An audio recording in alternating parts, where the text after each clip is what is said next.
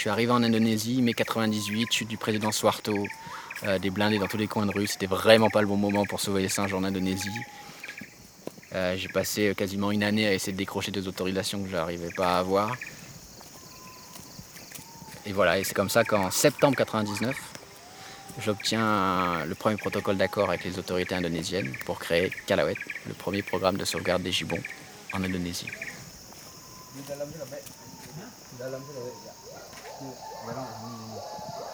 Oke, pagi semuanya. Oke, kita coba lagi lebih semangat lagi. Pagi semuanya. Pagi. Lumayan. Oke, eh, kemarin eh, aku ada keliling sama Pak Ferry, sama Andre untuk lihat-lihat satwa yang calon pelepasan yang akan dikirim ke KSI. Dari semua calon kita belum putuskan kan, tapi baru observasi. Sekali lagi saya menunggu juga masukan-masukan eh, dari teman-teman tentang satwa-satwa yang mungkin ada masalah atau apa. Oke, terima kasih banyak. Selamat bekerja.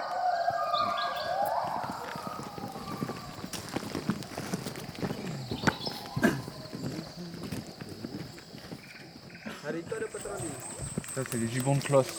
C'est ces gibbons-là qui sont originaires de Mentawai. C'est un des gibbons les plus menacés en Indonésie. Ça, c'est, c'est le, chant de la femelle. Le mâle s'est tu, qui monte dans les aigus. Le mâle ne, chante pas. Elle va finir. Il y a normalement une ou deux secondes de, silence. Normalement, le mâle doit reprendre.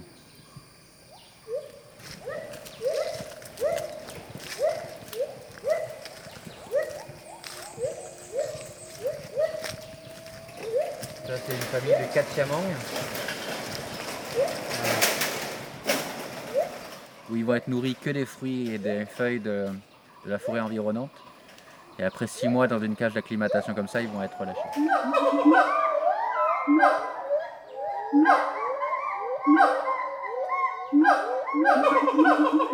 C'est pas un chant territorial, c'est un cri d'alerte d'en haut. Le cri d'alerte est différent si le danger vient d'en haut ou si le danger vient d'en bas.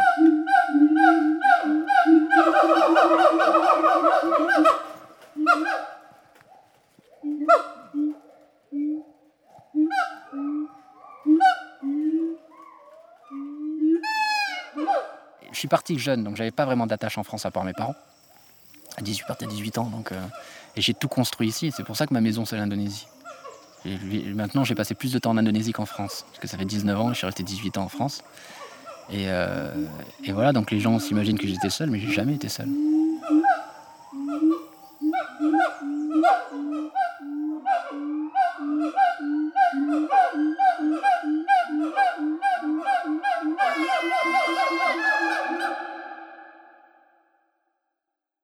J'avais rien, j'avais simplement une pirogue à moteur qui me permettait de descendre euh, là où il y avait un dispensaire pour acheter des le nécessaire pour les, les, les 4 gibbons que je pouvais avoir. Euh, mais rien que ça, ça sauvait des gens. Parce que les gens ben, montaient dans la pirogue, descendaient avec nos dispensaires. Enfin, toutes ce- ce- ces anecdotes, ça m'a nourri, ça m'a construit, ça m'a fait vite grandir, vite prendre dans le sens des responsabilités aussi. Et et puis ça, j'ai commencé tout, tout, tout, tout petit. J'avais deux gibbons, euh, c'est moi qui m'en occupais tout seul. Enfin voilà, c'était, j'avais un gars qui est toujours avec moi aujourd'hui. Mais moi, j'étais déjà dans la forêt, avec les gibbons sauvages autour, c'était pour moi, c'était le rêve, quoi. C'était, c'était juste génial. C'était juste. euh, Et très vite, j'ai commencé à recevoir des gibbons. Calawet a grandi. J'ai construit le premier centre de Calawet à Bornéo, dans les montagnes centrales, à trois jours de la première ligne téléphonique. où, euh, donc c'était vraiment très très très loin, mais c'était mon rêve des gamins avec les Dayaks qui vivent dans des huttes en écorce. Je suis monté jusqu'à 33 gibbons sur ce site-là, qu'on a dû évacuer ensuite en hélicoptère. Et à chaque fois qu'il y avait un gibbon qui se faisait mordre, j'étais obligé d'appeler des missionnaires qui étaient en hydravion pour apporter. Enfin, c'était une logistique, c'était juste l'enfer. On avait trois rapides à passer avec les pirogues. À chaque fois, quand on faisait monter du grillage, tout ça, il y avait une pirogue qui se retournait, donc le, grillage qui était euh, dans les rapides, il fallait le récupérer. Ça m'est arrivé une fois avec un macaque dans une cage, à se retourner, le macaque dans la cage, on l'a récupéré, mais il a eu la peur de sa vie. Voilà, c'était, on arrivait sur le camp, on était tout, juste heureux simplement le fait d'arriver, quoi.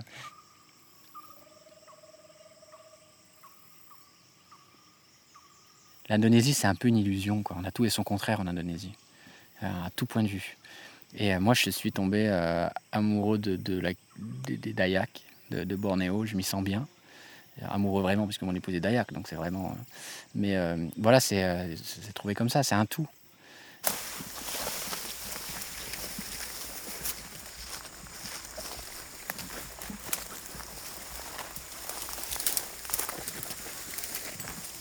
Ferry qui a trouvé le site pour construire l'infrastructure. La première fois il m'emmène ici, j'étais ouais, est-ce que c'est un bon site pour euh, construire les volières et tout? J'étais franchement euh, pas chaud. J'étais persuadé que la forêt était vide. J'étais persuadé, euh, parce que c'est pas du tout une forêt dont j'ai l'habitude, une forêt qui est relativement sèche en fait, comparée à celle de Bornéo. Et puis je passe une nuit, et le soir, après 6 heures, le générateur était allumé, et je pars sur la colline pour chercher du réseau.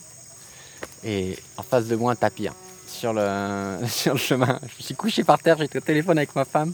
Il y a un tapir devant moi. Et là, je suis revenu super excité. Quelques semaines plus tard, le vent s'est arrêté, les gibbons commençaient à se chanter. Ça a été une super surprise. Quoi.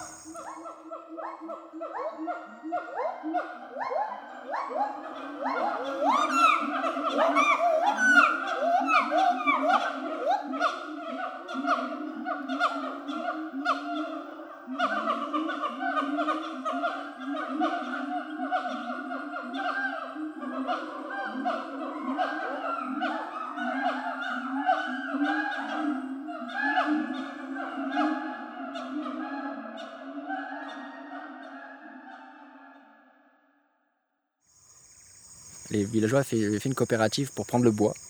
C'est pour ça qu'ils avaient fait une piste en fait. Ils avaient ouvert un accès. Quand on ouvre un accès, c'est ce qui permet dans le cadastre aussi de changer le statut des terrains et que ça devient un terrain pour les villageois, pour leur, leur business. Coup de bol, ils ont fait banqueroute, donc ils n'ont pas pu exploiter le bois. Et ils ont proposé de vendre les terrains Calao. Et 90 hectares, je dis à Ferry, jamais l'argent, c'est 100 000 euros. Euh, où veux-tu qu'on trouve 100 000 euros quoi? Je l'ai pris de haut. Je suis rentré à Bornéo, puis j'ai réfléchi. J'ai fait une vidéo, appel au don. On a récolté les 100 000 euros en trois semaines. Calo, mais c'est la vocalise en vol. Là, là, il vole. Là, il vole. Ça, c'est certain.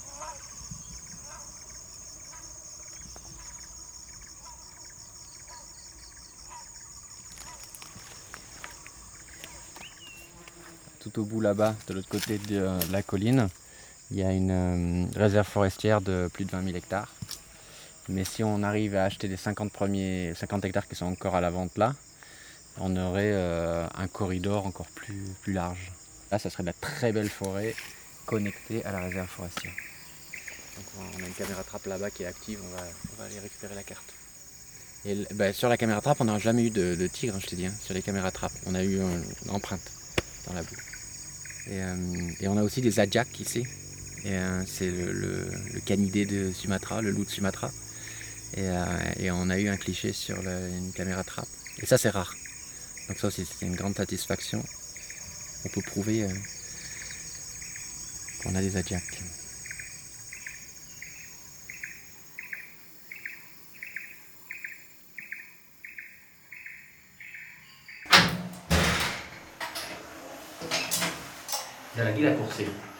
adjaks. La plupart du temps, quand ils arrivent de chez les gens, comme, comme cette femelle, euh, ils sont sales, ils, sont, ils ont des parasites. Donc la première chose à faire, c'est euh, bah, les nettoyer. C'est rare quand même de recevoir des gibbons aussi sales. C'est vraiment à cause de la malnutrition que ces poils étaient plus huilés. Donc du coup, toutes les cochonneries restent accrochées. À bah À la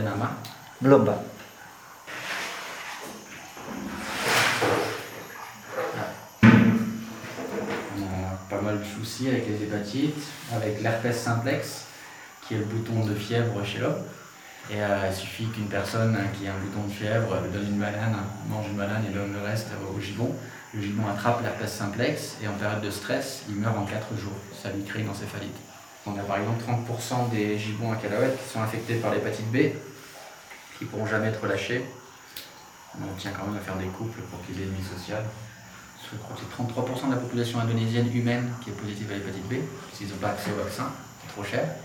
Donc du coup, quand des animaux comme les gibbons sont détenus et que le gibbon euh, mord quelqu'un, il va, il va être contaminé par l'hépatite B. Et comme c'est une maladie qu'on ne trouve pas à l'état sauvage, euh, c'est important pour nous de ne surtout pas relâcher ces animaux-là, puisqu'ils risqueraient de contaminer les sauvages.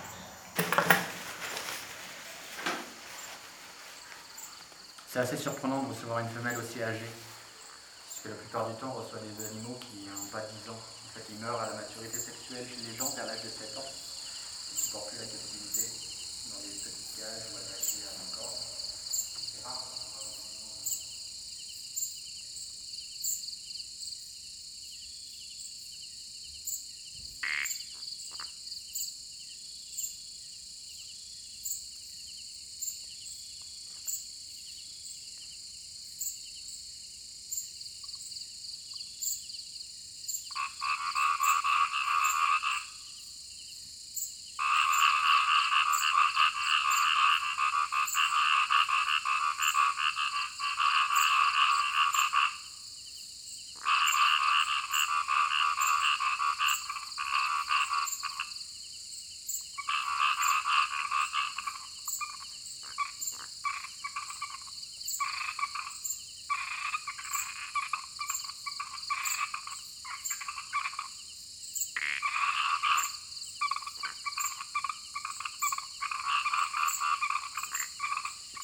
Landak kayaknya.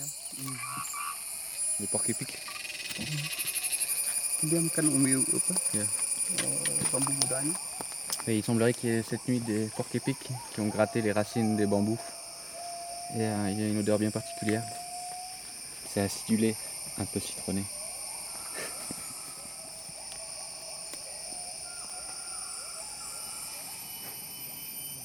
Obtenir la nationalité in- indonésienne, c'est normalement très très très très compliqué, voire euh, impossible.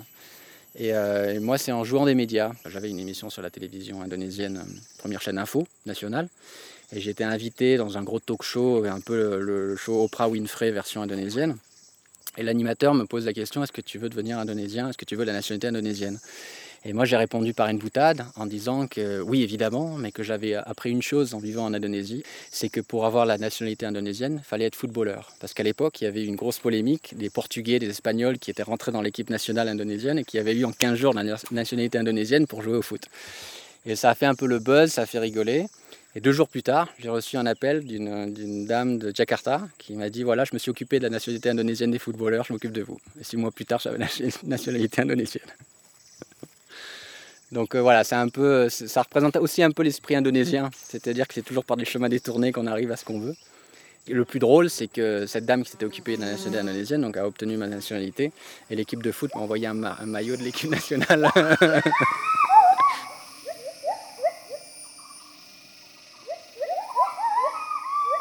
J'ai obtenu la nationalité indonésienne en 2012, et c'était l'unique moyen d'acheter des terrains.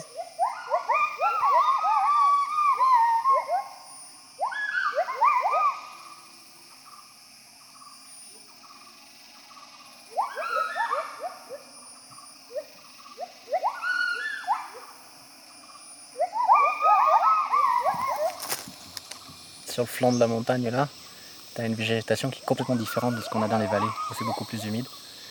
Et en fait, euh, tous les, flancs de montagne, c'est euh, les endroits de passage. Mais là où ils se nourrissent, c'est principalement. euh, Les gibbons, ils, ils dorment en bas, ils se nourrissent, ils montent pour chanter, ensuite ils redescendent. Ils ont des arbres de couchage, parce qu'en haut, il y a trop de vent. C'est pas confortable.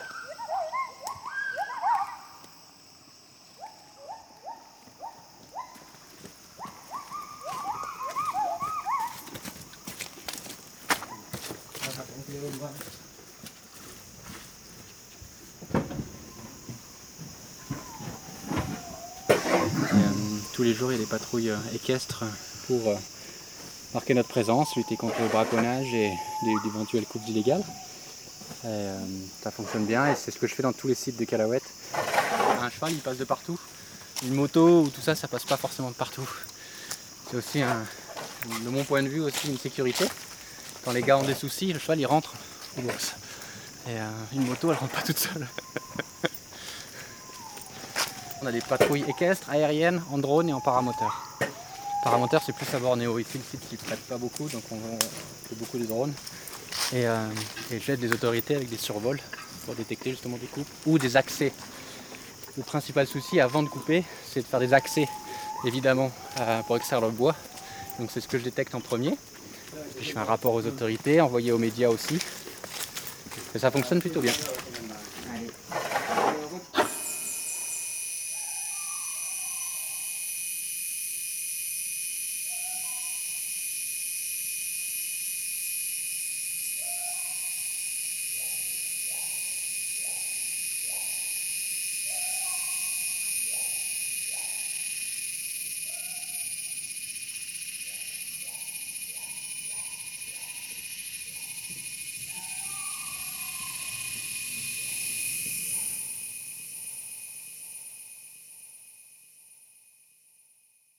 L'huile de palme durable, c'est un label, c'est RSPO, Roundtable on Sustainable Palm Oil.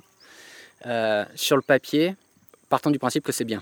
C'est-à-dire que tout est fait pour euh, protéger un maximum la biodiversité. Euh. Je donne quelques exemples. Interdiction de faire des plantations dans des zones de forêt primaire, ce qui semble super. À Bornéo, la forêt primaire, primaire, jamais touchée par l'homme. Elle se trouve où? Simplement dans les montagnes centrales de Bornéo. Ils feront jamais de palmiers là-bas. On ne peut pas faire d'exploitation sur les pans de montagne et dès qu'il y a une altitude de plus de 500 mètres, le rendement des palmiers diminue. Tout le reste, 90% de la forêt à Bornéo avait été attribué par le président Suarto aux compagnies forestières. On n'a que de la forêt secondaire. Euh, ensuite, la plus mauvaise des compagnies arrivera toujours à écouler son huile de palme.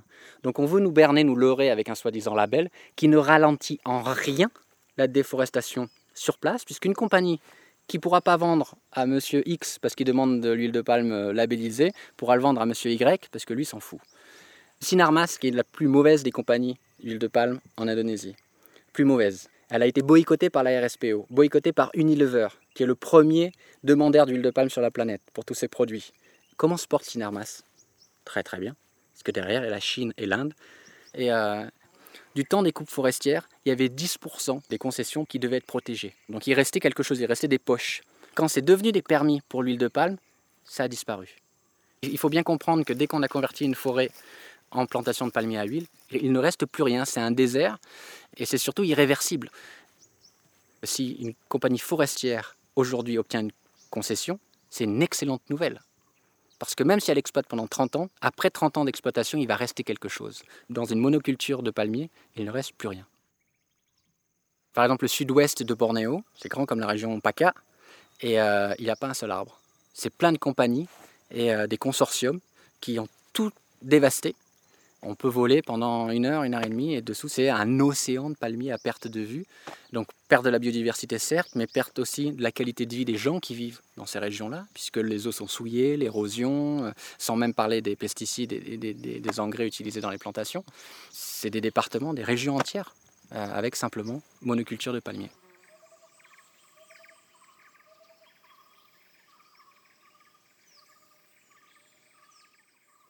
Il faut savoir que l'huile de palme durable oblige les compagnies à protéger des hotspots de leurs concessions. Si vous avez fait votre compagnie dans les années 90 ou 2000, vous pouvez quand même devenir membre de la RSPO, même si vous avez tout coupé sur votre compagnie. Mais il faut quand même que dans votre plantation, par exemple, vous avez 100 hectares, où vos palmiers, vous ne les récoltez pas. Vous laissez pousser des fougères, tout ça, et puis vous pouvez dire que c'est votre zone de conservation. Et ces compagnies-là sont labellisées.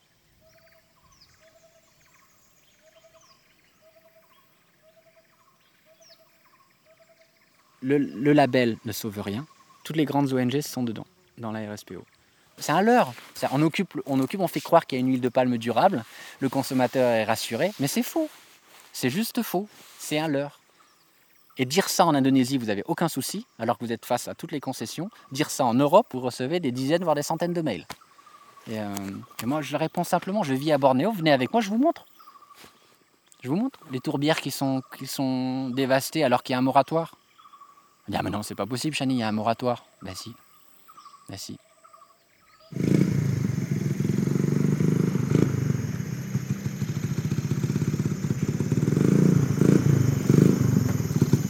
Donc ça, c'est une partie de l'équipe qui rentre, il est 3h30, 4h.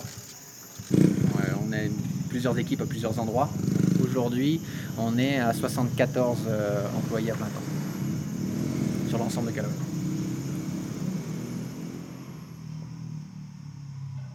En 2015, on a eu les plus grands incendies euh, de ces dernières années. principalement à Bornéo lors des saisons sèches. C'est ces zones de tourbières qui sont brûlées intentionnellement pour les convertir le plus vite possible en plantation de palmiers à huile. On ne voit pas 50 mètres. On porte des masques du matin jusqu'au soir. On rentre chez soi, on a les yeux qui pleurent. Euh, à Padang, je, comprends que les gens soient dans l'inconfort, mais euh, à côté de, de, Palancaraya ou des villes de Bornéo où les gens meurent, les asthmatiques ils y passent. Euh, c'est aussi grave que ça. On parle même plus des gibbons de la forêt, on parle d'un problème de santé publique qui est surpassé par l'intérêt économique de l'industrie de l'huile de palme.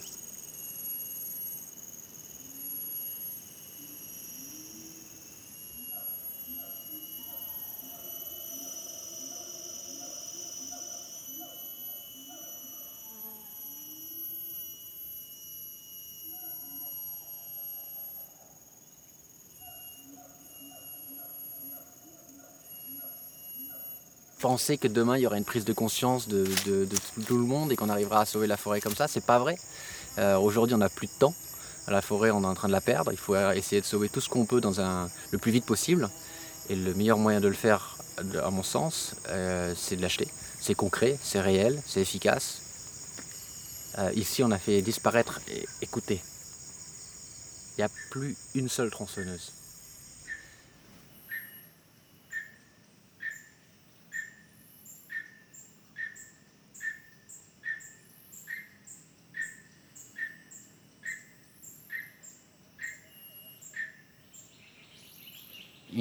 Différences avec beaucoup de grandes ONG et aussi quelque chose qu'on a en commun avec toutes ces petites ONG sur la planète entière, qui travaillent aussi bien à Jamar avec les chimpanzés en Afrique, Hélène Colombe au Pérou avec les, singes laineux, c'est que nous on s'engage sur la durée.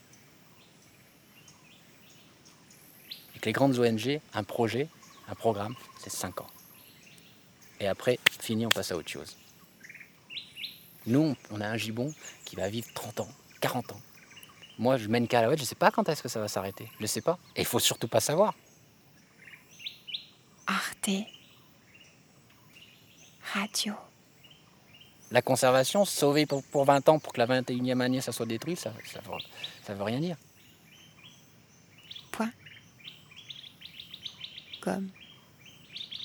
On n'a plus besoin des grands discours, on n'a plus besoin de, de ces grandes études. C'est de l'engagement. Et c'est ça ce dont on manque.